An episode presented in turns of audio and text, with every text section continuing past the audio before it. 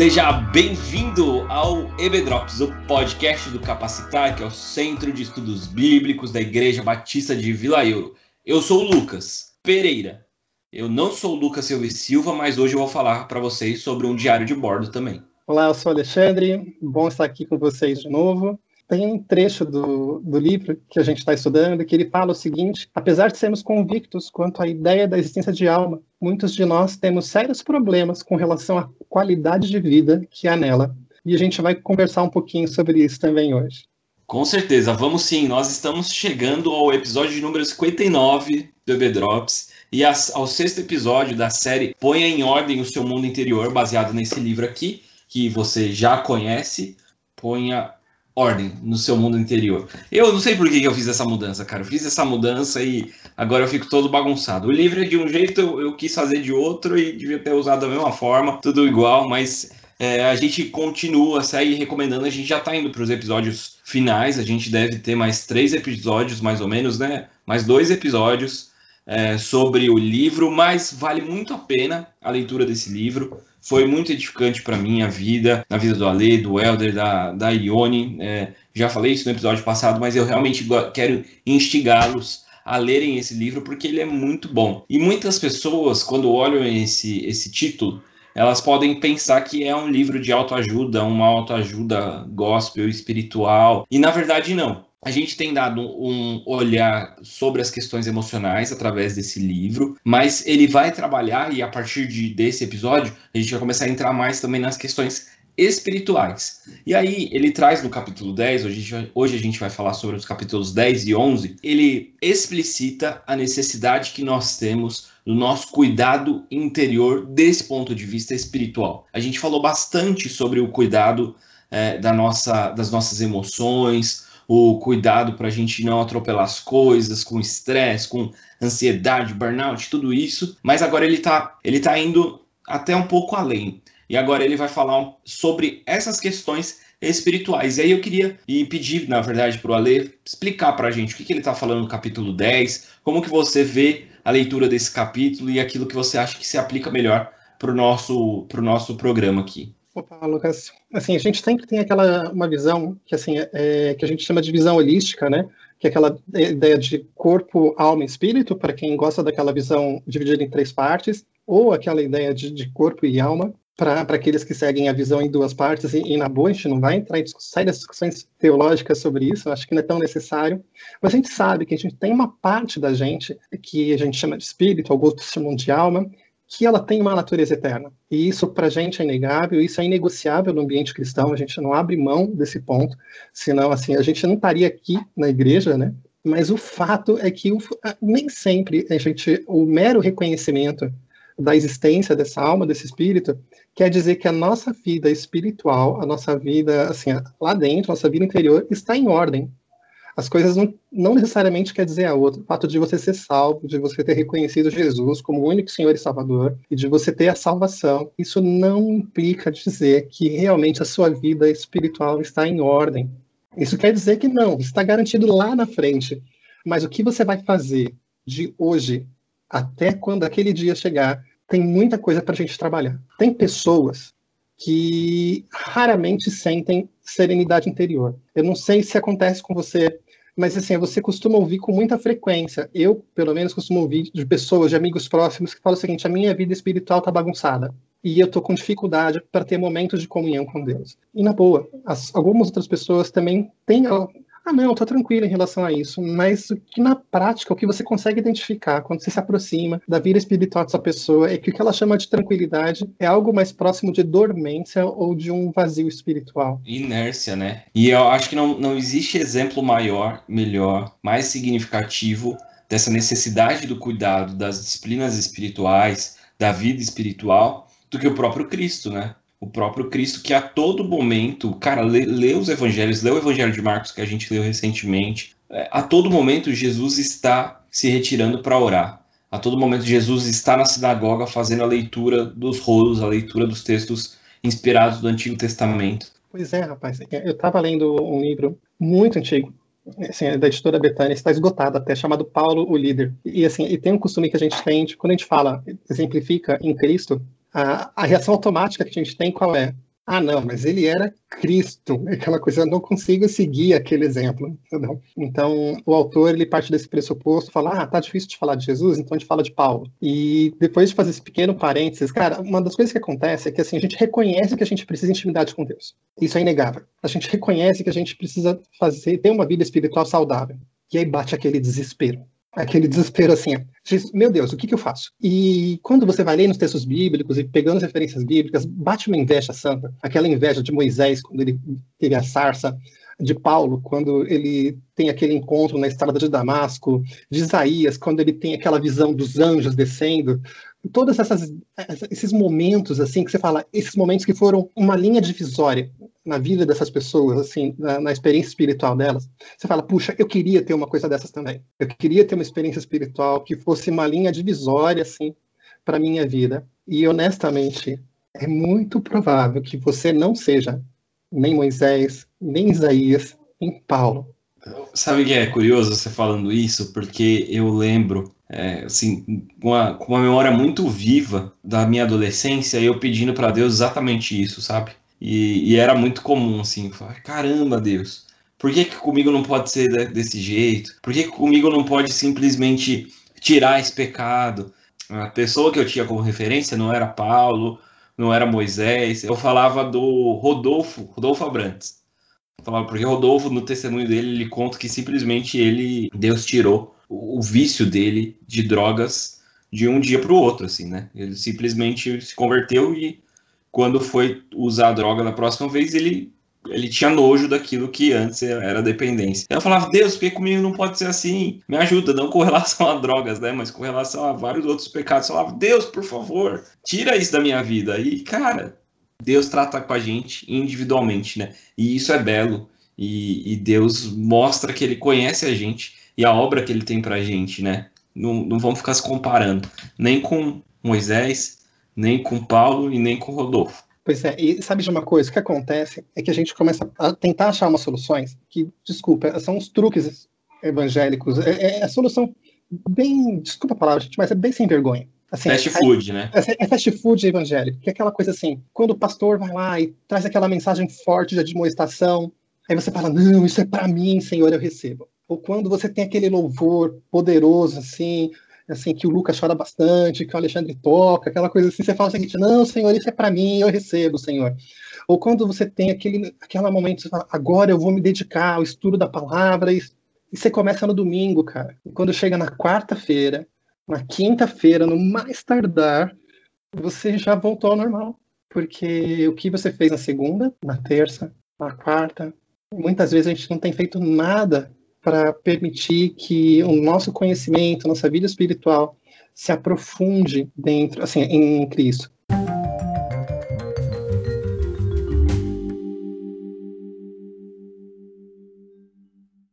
E uma das coisas que, um exemplo que o autor dá, uma metáfora bonita que ele faz, ele compara essa vida espiritual, essa vida interior, né, à, à ideia de um jardim.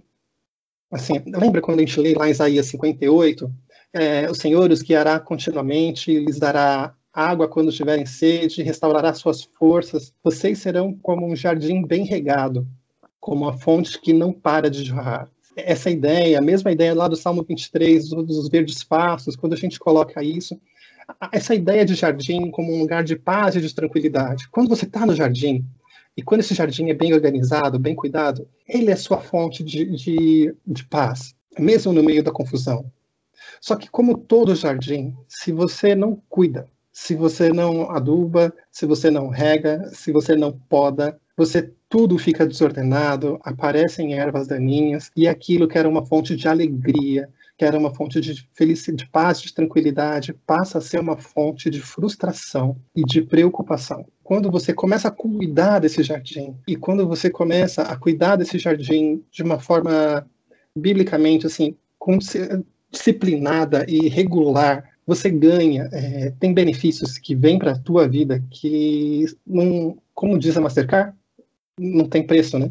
Uhum. E, é assim. e, sabe que é uma coisa interessante, além disso que você estava falando? Que você falou a respeito da frustração e da preocupação, é que tudo isso que você está falando ela tem que ter origem, a, a, as disciplinas espirituais, e quando a gente fala de disciplina, a gente já tem uma, uma ideia ruim na cabeça, e acho que disciplinas espirituais é um dos assuntos que já apareceu com alguma frequência aqui nos 59 episódios do Ebedrops, mas é porque ela é fundamental na vida do cristão. E, e quando a gente faz é, a prática espiritual pela prática espiritual, ou porque a gente racionalmente entendeu que a gente precisa fazer isso para se relacionar com Deus, só que o, o, a intenção do nosso coração é eu preciso estar tá bem, bem com Deus para que Deus atenda as minhas necessidades. Quando a gente perde de vista a graça do Senhor e a gente tem esse aspecto, sabe, de eu preciso fazer isso, eu tenho uma responsabilidade. É utilitário, acho que é, é exato. É isso. É isso. Quando a gente é utilitário na prática espiritual, na disciplina espiritual, isso inevitavelmente vai gerar frustração e preocupação. E, e, e é uma coisa que é interessante, é quando a disciplina espiritual vem, olha o que acontece, a gente começa a, a observar as coisas com os olhos de Cristo. A gente desloca dessa perspectiva de, de encarar as coisas olhando com os nossos olhos, com a nossa visão limitada, e começa a ter uma visão do infinito, assim, daquilo que Deus tem, do plano de Deus na história. Sim assim, de que assim, as coisas não acabam aqui. Quando você ouve Davi, você fala que ele era amigo de Deus. Isso era um adjetivo que eu queria para mim. E assim, e, e, Davi só tinha isso porque ele tinha essa vida de intimidade, de comunhão com Deus, de expor é, o que ele sentia, o que ele vivia na presença de Deus, e de ouvir de Deus é, o que Deus tinha para falar com ele. Ele nunca se negou quando um profeta falou para ele, falar não, isso não é para mim. Assim, ele sempre respeitou aquilo que Deus tinha para dizer para ele e ele sempre foi muito aberto com o que ele sentia com Deus. Ele tinha uma amizade profunda. Isso vem da disciplina que Davi desenvolveu, a disciplina espiritual que Davi desenvolveu. E outra coisa que acontece é que quando você tem essa disciplina, você começa a entender qual é o seu lugar na fila do pão, sabe assim? E são as duas faces da moeda. Você desenvolve um temor, um respeito ao Senhor, porque você ama tanto esse Deus que você conhece, que você não quer vacilar com ele. Você não quer pisar na bola com esse amor tão grande que ele tem por você. E ao mesmo tempo, você reconhece qual é o seu tamanho perante esse Deus tão grande. Tem uma música que a Mel canta aqui em casa que ela fala, é tão simples, ela fala uma coisa que é tão real, né? Que assim, que meu Deus é um Deus grandão, sabe assim? Uhum. Quando você fala assim, assim ele é grandão, assim, ele é uhum. é mesmo. E assim, a criança, ela consegue ter essa perspectiva, porque para quando ela olha para os adultos, todo mundo é grandão, entendeu? Sim. E a gente perde isso quando a gente cresce. A gente esquece disso. E a disciplina espiritual, ela traz isso de volta para a tua vida. E se tem alguém que foi disciplinado, eu acho que o exemplo é o exemplo de Paulo.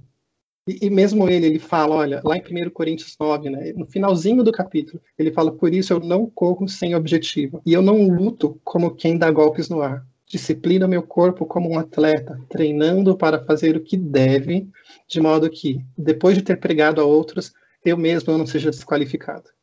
E quando ele coloca desse jeito, ele fala: Não, eu exerço disciplina, eu exerço essa disciplina sobre mim, sobre a minha vida, para que eu possa é, lutar, correr com o objetivo, eu possa lutar com foco. Eu acho muito legal quando ele fala desse jeito, é muito importante. É que ele traz é, nessa fala os dois aspectos que são muito importantes. Que o primeiro é é necessário disciplina, é necessário que você pratique, é necessário que você separe tempo, é necessário que você inclua dentro da sua rotina diária, cotidiana, esse momento separado para Deus, para cuidar, para que Deus cuide e para você se prostrar diante dele e estudar a sua palavra e viver realmente o relacionamento com ele. Porque nada mais é do que relacionamento, né? Então ele fala: é necessário que eu me discipline para ter relacionamento com Deus. Mas eu faço isso a partir do da vontade que eu tenho de estar com ele. Não é daquilo que eu posso obter dele ao me relacionar com ele, mas é de ter prazer nisso. É, é, aquela ideia de porque eu amo, eu faço. Não, não é aquela ideia, eu vou me privar de algo, assim, eu, eu vou deixar de assistir o meu futebol, ou deixar de, de ver o meu seriado, é, para exercer minha disciplina espiritual, porque eu tenho que fazer isso. E honestamente, eu não, eu não sei o quão chocante pode ser isso para você, mas assim, é, se você tem que fazer alguma coisa e você não quer, melhor você não fazer é melhor você não fazer, porque a, o, o teu coração não está lá, a tua vontade não está lá. E, e, assim, e Deus não se agrada Cara, tem uma expressão que o Felipe Yancey usa, eu estou tirando isso da cabeça agora, tirando da memória, tá bom? Então, assim, é, é leituras de 10, 15 anos atrás, mas ele fala é, algo mais ou menos assim, que, é, que Deus prefere um pecador, pecador de verdade, que possa se arrepender, do que um hipócrita bem orgulhoso. E nesse ponto das disciplinas espirituais, voltando para isso, o que a gente quer te convidar é que você entenda a necessidade, o prazer, e a alegria de você poder exercer essas disciplinas espirituais, que elas vão te fazer bem, que elas vão fazer diferença para a sua vida, e, e, não que elas são um peso, que são uma obrigação, que, que são aquela, aquela coisa que você tem que fazer, porque senão você vai para o inferno, meu irmão. Não é isso. Mas é que quando você consegue é, exercer essa disciplina, e honestamente, eu não sei como você vai fazer isso, é, se você vai conseguir um momento no período da manhã, se você não vai conseguir, se você vai fazer isso dentro do seu ônibus, indo para o trabalho, é, que forma você vai conseguir conversar com Deus, que você vai conseguir manifestar sua intimidade com Deus, eu não sei. E, assim, e para cada pessoa, ela vai ter uma resposta própria. Não existe uma fórmula clara. Existem alguns parâmetros para a gente poder fazer isso, mas não uma fórmula específica para a gente poder lidar. E quando a gente para para pensar de que você tem que ter um tempo com Deus, que isso se torne uma experiência prazerosa, uma experiência alegre com o Senhor. Há uns um, umas semanas atrás eu postei no Instagram assim, ateus sinceros me interessam, fazendo uma paráfrase do Cazuza, né? Mentiras sinceras me interessam. E é muito nesse aspecto, cara, porque pessoas que realmente têm dúvidas sinceras sobre Deus é melhor do que um monte de gente que acha que tem a sua teologia bem estabelecida e acha que já entendeu Deus, que colocou Deus dentro de uma caixinha, falou Deus age dessa forma aqui, tudo que for diferente disso não vem de Deus. Então a gente tem que tomar muito cuidado nisso e a gente, o cuidado que a gente toma é esse cuidado do jardim que o Ale está falando. É justamente esse cuidado de se colocar diante de Deus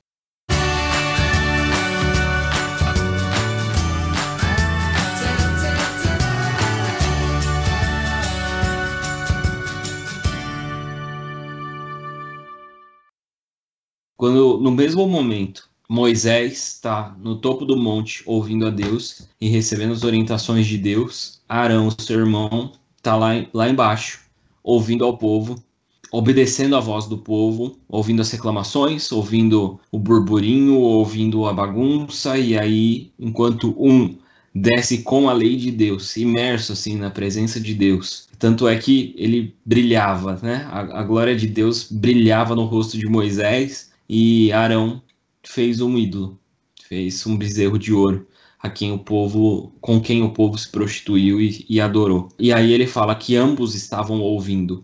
A questão é a quem você está dando ouvidos? Você está ouvindo a Deus ou você está ouvindo a, ao barulho externo, à correria, ao, às reclamações, a tudo isso? Então é, fica muito evidente, gente, que a gente precisa parar para nos dedicarmos ao cuidado do nosso jardim, ao cuidado do nosso espírito, ao cuidado do nosso relacionamento com Deus, a nossa santificação. E a gente tem diversas formas de fazer isso. E aí o autor ele traz duas aqui no livro que é para pôr na roda para a gente discutir, porque são duas muito diferentes daquilo que a gente está acostumado. O tradicional leia a Bíblia e faça oração, que está certo, é isso, é bíblico.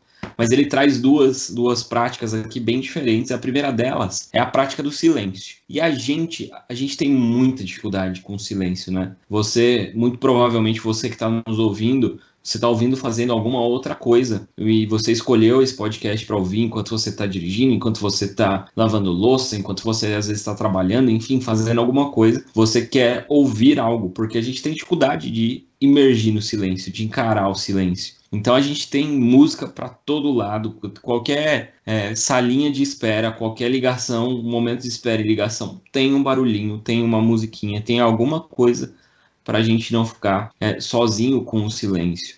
Algum, alguns anos atrás, eu fiz uma, uma experiência na nossa igreja, não sei se o Ale estava lá já, se ele vai lembrar, mas é, eu pedi para a igreja, falei que a gente ia orar antes de fazer, antes de uma pregação, e eu demorei um minuto, mais ou menos, talvez um pouquinho mais, um pouquinho menos, para começar a falar a minha oração.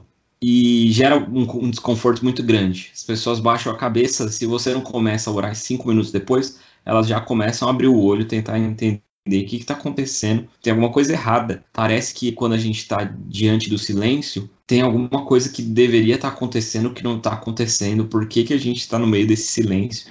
Porque no silêncio a gente tá com a gente mesmo, né? No silêncio a gente não tem influências externas. Então, estar com a gente mesmo às vezes é desesperador. Uma das coisas que eu costumo. Assim, a gente tem experiências bíblicas de silêncio, né? Lá em Apocalipse 8 fala que fez silêncio no céu durante 30 minutos. É, assim, é meia hora, né? É a expressão que é utilizada. E, e é assustador de você falar isso. E eu tive uma experiência, é, isso foi em 94, eu era recém-convertido, isso faz muito tempo, alguns de vocês nem eram nascidos, tá bom? E eu fui convidado para um congresso de pastores e líderes, e eu fui convidado para ser preletor? Não. Para tocar no louvor? Não. Fui convidado para lavar louça. Tá Isso foi uma benção, porque era aquele troca que, que valia para todo mundo, né? E nessa troca, eu ganhava todas as palestras, todo o curso, e eu tinha que lavar toda a louça dos 200 pastores que estavam ali presentes, junto com mais alguns colegas meus. E eu achei uma troca justíssima, porque o curso era muito, assim, era um, um acampamento muito caro. E o preletor, todas as manhãs, das três manhãs, foi o pastor seu Chat, e ele estava falando sobre o livro de Marcos. Só, né? Só. Só. Isso, e ele estava falando sobre o livro de Marcos, e ele fez uma experiência, o Lucas falou de um minuto, né? E ele pediu para 200 pastores ficarem cinco minutos calados. Que fala um pouco, né? Rapaz, e depois teve uma troca de experiência sobre como é que foi essa experiência do silêncio, né? E foi difícil para todos eles. E foi difícil para mim também, que estava lá assistindo. Mas depois disso, me senti estimulado a começar essa prática do silêncio. Foi uma prática que ela começou devagar. Ela começava em cinco minutos, meia hora, depois. Assim, hoje, às vezes, acontece da, da minha esposa e minha filha na casa dos meus sogros, assim, falar, ah, dessa vez eu não vou. Às vezes a minha esposa chega à noite em casa e ela fala o seguinte, ah, o que você fez hoje? Eu, nada. Assim, eu, e, literalmente, assim, eu não ouvi música, não liguei a TV, não li um livro, é, é eu fui parar para ficar em silêncio que é, é, nessas horas que a gente fica em silêncio que o espelho aparece. Assim, é, é, nessas horas que a gente fica em silêncio que a gente começa a se olhar com uma profundidade maior. E, eu sempre tenho isso como se fosse a experiência de uma pessoa que admira uma obra de arte e que quanto mais ela conhece, mais tempo ela fica na frente de uma obra de arte para entender cada pincelada, cada técnica, cada cor escolhida, é, por que ele utilizou aqueles ângulos para fazer aquele efeito e a gente olha aquela obra e, e passa na frente dela e tira uma foto, assim, próximo. Como as experiências são diferentes, né? E, e, muitas vezes a gente faz isso com a nossa vida espiritual também. A gente faz aquela oração rápida, aquela leitura bíblica rápida, aquela vida espiritual, tudo rápido, tudo no fast food. E, e a gente esquece de parar, de ficar em silêncio. E de parar para pensar em como está a sua vida espiritual hoje, o que você está fazendo de bom, o que não está tão bom e o que realmente está uma desgraça. E nesses momentos de silêncio, você consegue se enxergar e se ver melhor. E você consegue saber que tomada de ação você precisa ter a partir dali. Quais escolhas você precisa fazer, o que você precisa abrir mão e ao que você precisa se apegar. Então, para mim, assim, essa vivência dessa prática de silêncio, que não é toda hora, ela é muito saudável. E ela tem trazido referências, profundidade para a minha vida espiritual. É, a gente tem esse relato do Alê com relação à prática do silêncio. Há alguns anos eu tenho tentado praticar isso por conta de alguns dos meus mentores que praticam. Então eu já tentei a Lectio Divina, que eu recomendo para aqueles que, é, para os ouvintes que não conhecem, procurarem saber o que é a Lectio Divina. A gente tratou a respeito da Lectio Divina no episódio 35, se eu não me engano, Orar e Meditar, quando a gente falou desse aspecto da oração contemplativa, que está alinhado, né? A oração contemplativa, a escuta, o silêncio, tudo isso é, são aspectos diferentes de uma espiritualidade, que é essa espiritualidade mais contemplativa. E eu até estava comentando com a Lei, eu vou participar de um programa de mentoria com alguns dos caras que são as grandes referências hoje no Brasil nesse aspecto dessa espiritualidade mais contemplativa. Osmar Ludovico, o próprio Ricardo Barbosa. Em outubro eu vou ter o meu primeiro encontro com eles, então acho que eu vou começar a emergir melhor, entender um pouco, um pouco disso.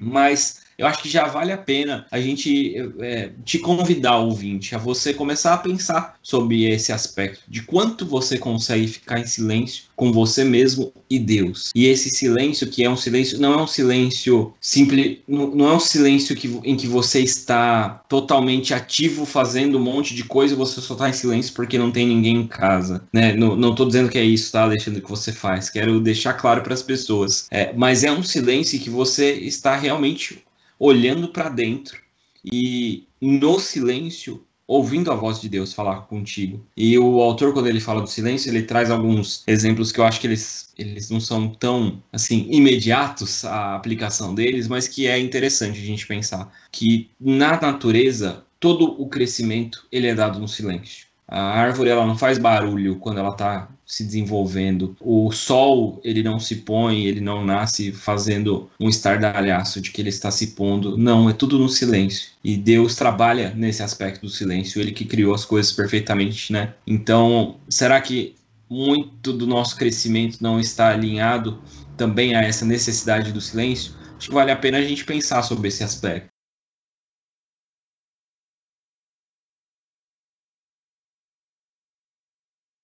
E o outro que ele traz, é, para deixar aqui para vocês, nós não temos tanto essa prática brasileira, então eu acho que nesse aspecto o autor ele fala mais por um, por um público norte-americano, mas eu gostaria de deixar registrado, e o Alene trouxe aqui que tem gente que faz isso, ele conhece gente que faz isso, inclusive gente da nossa Igreja Batista de Vilareiro, inclusive que participou desse podcast aqui, que é a questão da, da, da prática do diário. O diário é, cotidiano, um diário onde você escreve os seus sentimentos, onde você escreve aquilo que Deus está falando com você, onde você escreve, escreve, deixa registrado ali aquilo que você está incomodado porque Deus não está respondendo, não está falando, as suas preocupações, as suas alegrias, em que você vai deixando registrado ali é, tudo que vai acontecendo ao longo do seu dia e deposita isso aos pés de Cristo. Então é um diário espiritual em que você vai trabalhando é, e trazendo, eu acho que deve ser uma prática legal. Eu não teria disciplina para isso. É,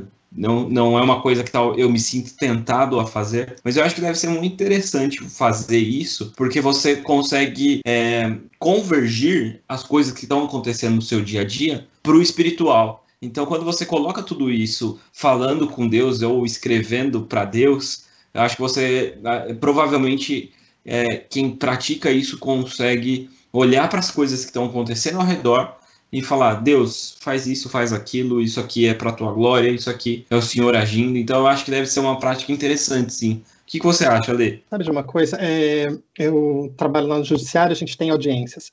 E, e, uma das coisas que a gente aprende nas audiências, quando a gente ouve as testemunhas, é que memória é traiçoeira. E que ela tende a reconstruir o passado da forma que você quer que seja lembrado tem um problema na, na, memória que, assim, às vezes a gente lembra de coisas de 5 anos atrás, 10 anos atrás, a gente começa a lembrar de umas coisas que pra gente é verdade, pra gente aquilo é realidade.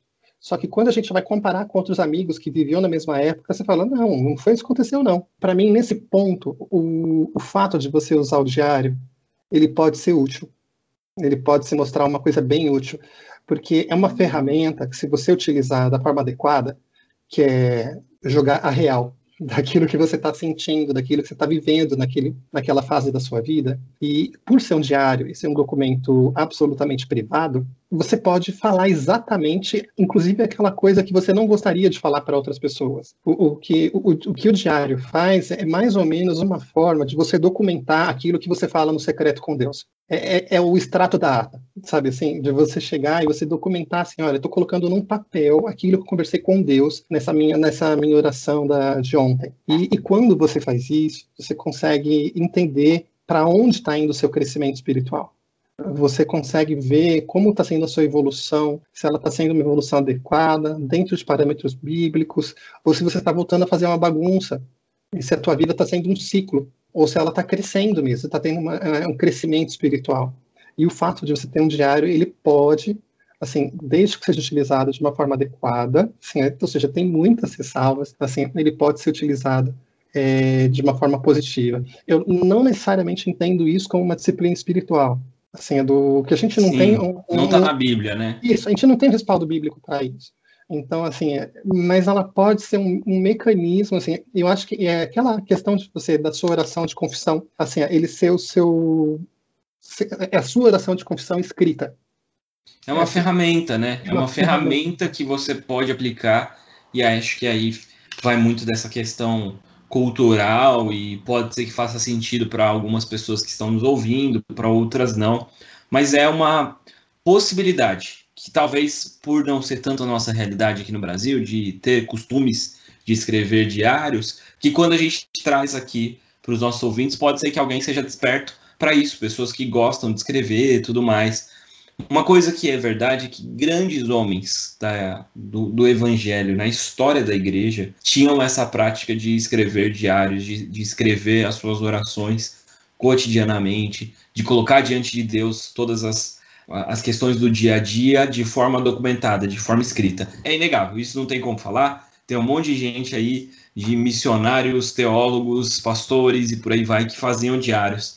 Então, pode ser sim uma ferramenta para você aplicar na sua vida. Da mesma forma, a prática do silêncio. Mas o que a gente quer trazer aqui é que é necessário que a gente aprenda como a gente funciona e escolher quais ferramentas a gente vai usar, mas que a gente cuide do jardim. Quais ferramentas a gente vai usar para cuidar desse jardim, não importa. Se vai ser de manhã, de noite, de madrugada, se você vai se retirar uma semana para se isolar numa cabana no meio da colina para ter o tempo do silêncio com Deus, ou se você vai fazer isso de madrugada, no quarto ao lado do, de onde você dorme, não importa. O que importa é que você cuide da sua vida espiritual, você mantenha ativo e engajado, se mantenha ativo e engajado no seu relacionamento com Deus, né, não, Ale? Exatamente. Entendeu? É importante a gente ter esse aspecto, primeiro, de saber quais ferramentas você utilizar, e honestamente você não precisa usar todas. Assim, são elementos que estão te apresentados, mas é importante você cuidar desse jardim. E, e, tão importante quanto você cuidar do jardim é você querer fazer isso. Assim, isso não é uma obrigação. Mais uma vez, a gente está voltando lá no que a gente falou um pouco tempo atrás. Assim, é, não pode ser uma obrigação. Tem que ser uma escolha. Quando a gente faz isso de uma forma voluntária, quando a gente quer, só tem coisa boa que vem nessa experiência.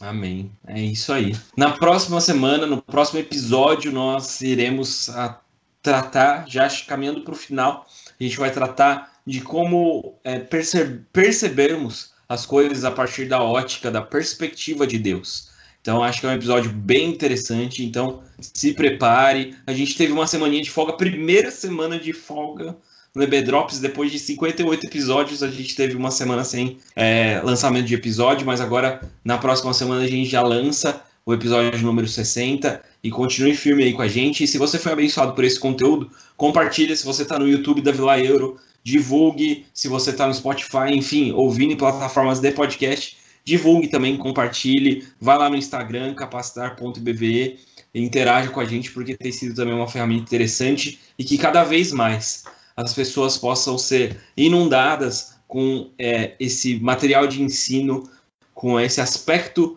bíblico das questões emocionais, porque a gente tem vivido momentos difíceis e essa ferramenta está aqui para ajudar a gente de forma bíblica, de forma espiritual e de forma a nos tornar mais parecidos com Cristo. Então é isso, gente. Obrigado, Ale. Valeu e até semana que vem, cara. Até, um abraço. Até mais. Tchau, tchau.